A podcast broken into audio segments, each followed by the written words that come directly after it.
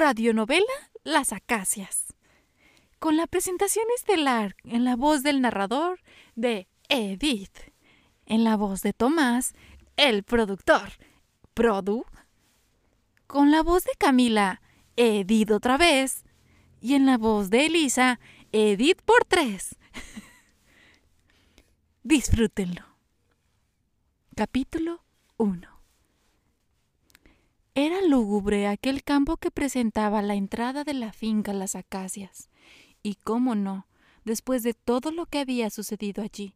Sin embargo, era el único hogar que tenían Tomás y su hermana Camila, así que entraron a la mansión silenciosos y altivos.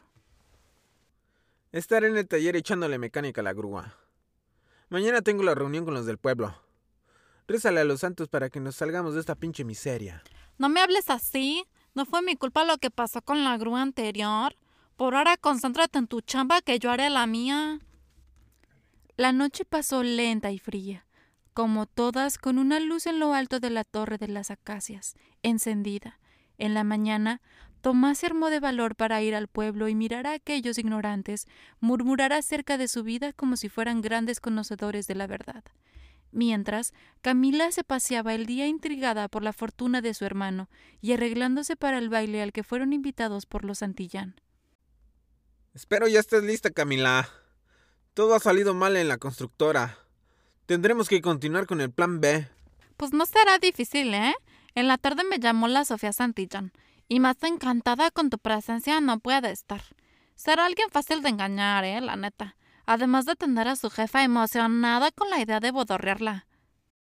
En el baile, Tomás y Camila se dedicarían a cautivar a Sofía.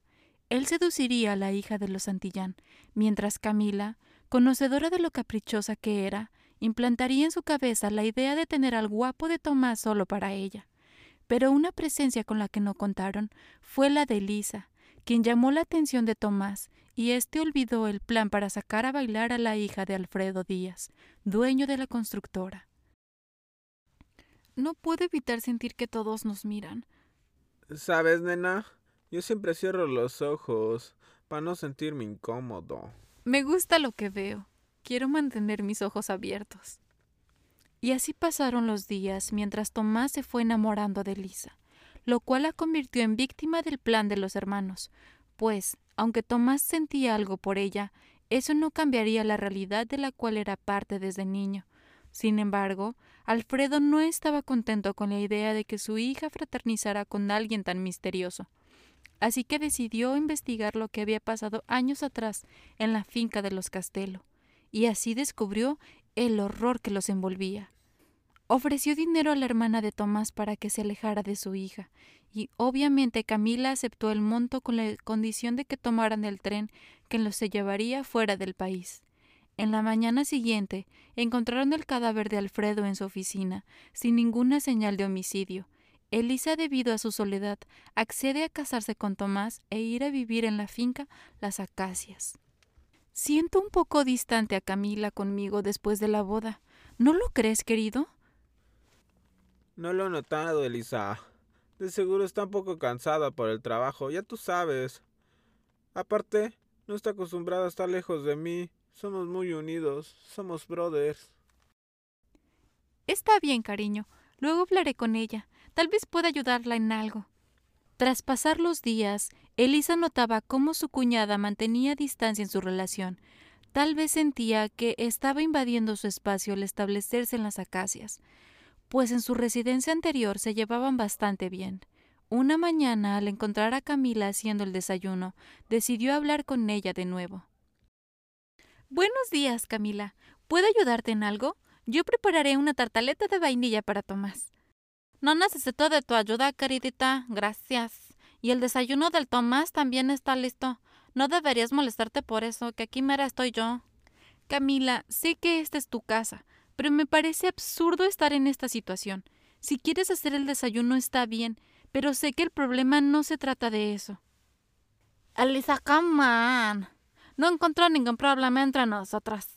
Tú puedes hacer esa tartaleta de vainilla. Deberías dejar de ser tan sensible. Serviré el desayuno. ¿Podrías dejar de jugar con tu mente y compartir tiempo con tu familia? Camila se dirigió al comedor con una bandeja llena de manjares adecuados para esa hora de la mañana, y gritó con gentileza el nombre de su hermano, invitándolo a comer sus alimentos. Ya en la tarde, Elisa acompañaba a su esposo mientras éste trabajaba en su taller. Oye, ¿y si pudiste hablar con la Camila? Sí, dice que no tiene ningún problema conmigo, pero no puedo dejar de sentir su indiferencia. Quizás solo deben acostumbrarse entre ustedes. No te preocupes por ella. Ustedes, digo tú, puedes hacer muchas cosas aquí. Camila empezó a notar que Tomás disfrutaba de la compañía de Elisa más que de la suya. Eso hacía que constantemente saque de sus casillas a Elisa, quien intentaba no prestarle atención, pero tampoco ocultaba su incomodidad frente a Tomás, quien se encontraba sumergido en sus labores en el taller. Aquí finaliza el capítulo 1 de la radionovela Las Acacias. Esta radionovela fue sacada de la plataforma Estudoku. Gracias, esperen el segundo capítulo.